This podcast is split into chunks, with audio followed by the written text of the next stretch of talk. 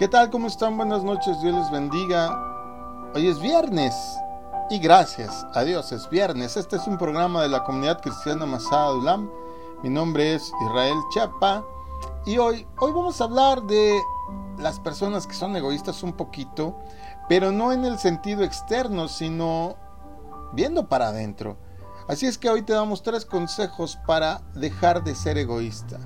Dice la primera carta a los Corintios capítulo 10, verso 24, que nadie busque sus propios intereses, sino los del prójimo. Que nadie busque sus propios intereses, sino los del prójimo. A las personas que no piensan en nadie más que en ellas mismas se les denomina narcisista, y esto es por la fábula aquella, por la historia aquella de Narciso, que estaba tan enamorado de sí mismo, que todos los días acudía al lago, esta fábula griega, y un día los dioses del Olimpo lo castigan volviéndole una flor para que ya estuviera ahí permanentemente viéndose en el lago. Entonces, por eso se les denomina narcisistas a las personas que solo piensan en ellos. Aunque algunos creen que no es común, en realidad muchos tienen al egoísmo como parte de su estilo de vida y no se dan cuenta. El problema con este comportamiento es que es un obstáculo para tener relaciones interpersonales saludables. Es por este motivo que debemos estar en constante autoevaluación para ver si hay cosas que debemos cambiar o mejorar inclusive. Así es que si has detectado esto en ti, si quieres dejar de ser egoísta y mostrar más solidaridad y altruismo, entonces sigue estos consejos y procura aplicarlos cada día. Número uno, date cuenta de cuánto tiempo hablas.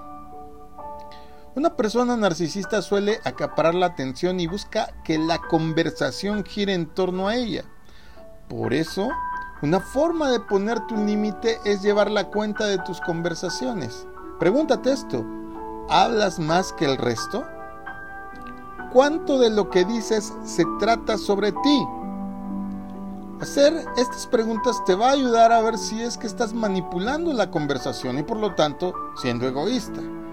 Si has notado que ese es el caso, fíjate en la otra persona y haz muchas preguntas. Trata de que el diálogo sea balanceado y se enfoque en temas diversos. Así es que, no lo olvides, ¿cuánto tiempo hablas?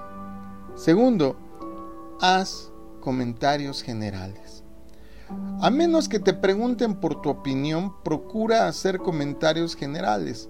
Por ejemplo, si te preguntan por un tema, no hables sobre ti mismo, sino céntrate en el asunto en cuestión.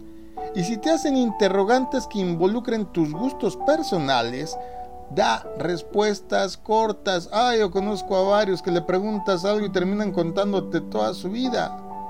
Da respuestas cortas. Haz preguntas que involucren a todos los que están en derredor de la conversación. Asimismo, demuestra interés en la respuesta de los demás y continúa la conversación en base a las sugerencias de los demás. Recuerda que dejar de ser egoísta implica reconocer que la opinión del resto es tan importante como la tuya. Así es que, segundo consejo, haz comentarios generales. Y tercer consejo, mira, hoy, hoy fuimos muy escuetos, muy directo al punto. Cuando una persona habla, ah, pero no les he dicho el punto, mira, escucha con atención. Cuando una persona habla, no esperes que termine solo para que tú hables. Este es un mal que tenemos muchos y me incluyo. A veces está tan interesante la conversación, están hablando de algo que tú conoces, que tú sabes, tú quieres participar y ya nada más estás esperando que la otra persona acabe, ya ni pones atención en lo que te están diciendo. Es importante que escuches con atención porque de otra manera podrías perderte de algún pedazo de información que sea muy muy relevante. Además, cuando escuchas de verdad, estás mostrando que la otra persona te importa y realmente te interesa lo que tiene que decir. Así es que no estés nada más, como diría mi abuelita, este, se te queman las habas, decía ella, no sé a qué se refería exactamente, pero siempre era en cuanto a que ya estábamos con la premura, cuando ya estábamos ahí, pues nada más esperando para que se hicieran las cosas. Interésate, interésate en lo que los demás tienen que decir. Filipenses capítulo 2 versículo 3 dice, no hagan nada por egoísmo o vanidad. ¿Me escuchaste? No hagan nada por egoísmo o vanidad. No lo digo yo, lo dice la palabra de Dios. ¿Cuánto de lo que hacemos lo hacemos por estas dos razones? Cuando nos vestimos, cuando nos arreglamos, cuando hacemos un proyecto, cuando inclusive a veces buscamos mejorar. Pero decimos que es progreso y en realidad es una carrera de vanidades y de egoísmo.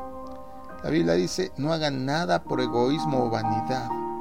Más bien, con humildad consideren a los demás como superiores a ustedes mismos. Porque si tú consideras a la otra persona más importante, pues vas a poder tener un diálogo con respeto, con honor, eh, pues hasta con humildad, ¿por qué no?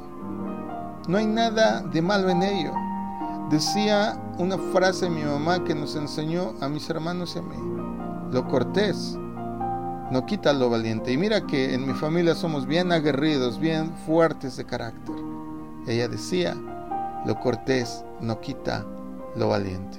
Así es que, amados, si tú tienes problemas de egoísmo que se notan hasta en tu conversación, momento de tomar cartas en el asunto. ¿No crees? Pues mira, hoy fue cortito, pero no obstante, escúchalo varias veces y te vas a encontrar que caemos muy recurrentemente en alguna de estas falencias. Espero, y de verdad espero con todo mi corazón, que todos podamos aprender a tener una sociedad más equitativa, más llevadera, sin tanta vanidad, sin tanto egoísmo, sin tanta soberbia porque entonces, entonces sí nos estaremos acercando a aquello que Jesús un día tuvo en su corazón acerca de formar y crear al ser humano para que algún día, cuando el Señor lo determine, podamos tener una relación sana todos allá en la eternidad. Espero verte allá. Que el Señor te bendiga. Muy buenas noches.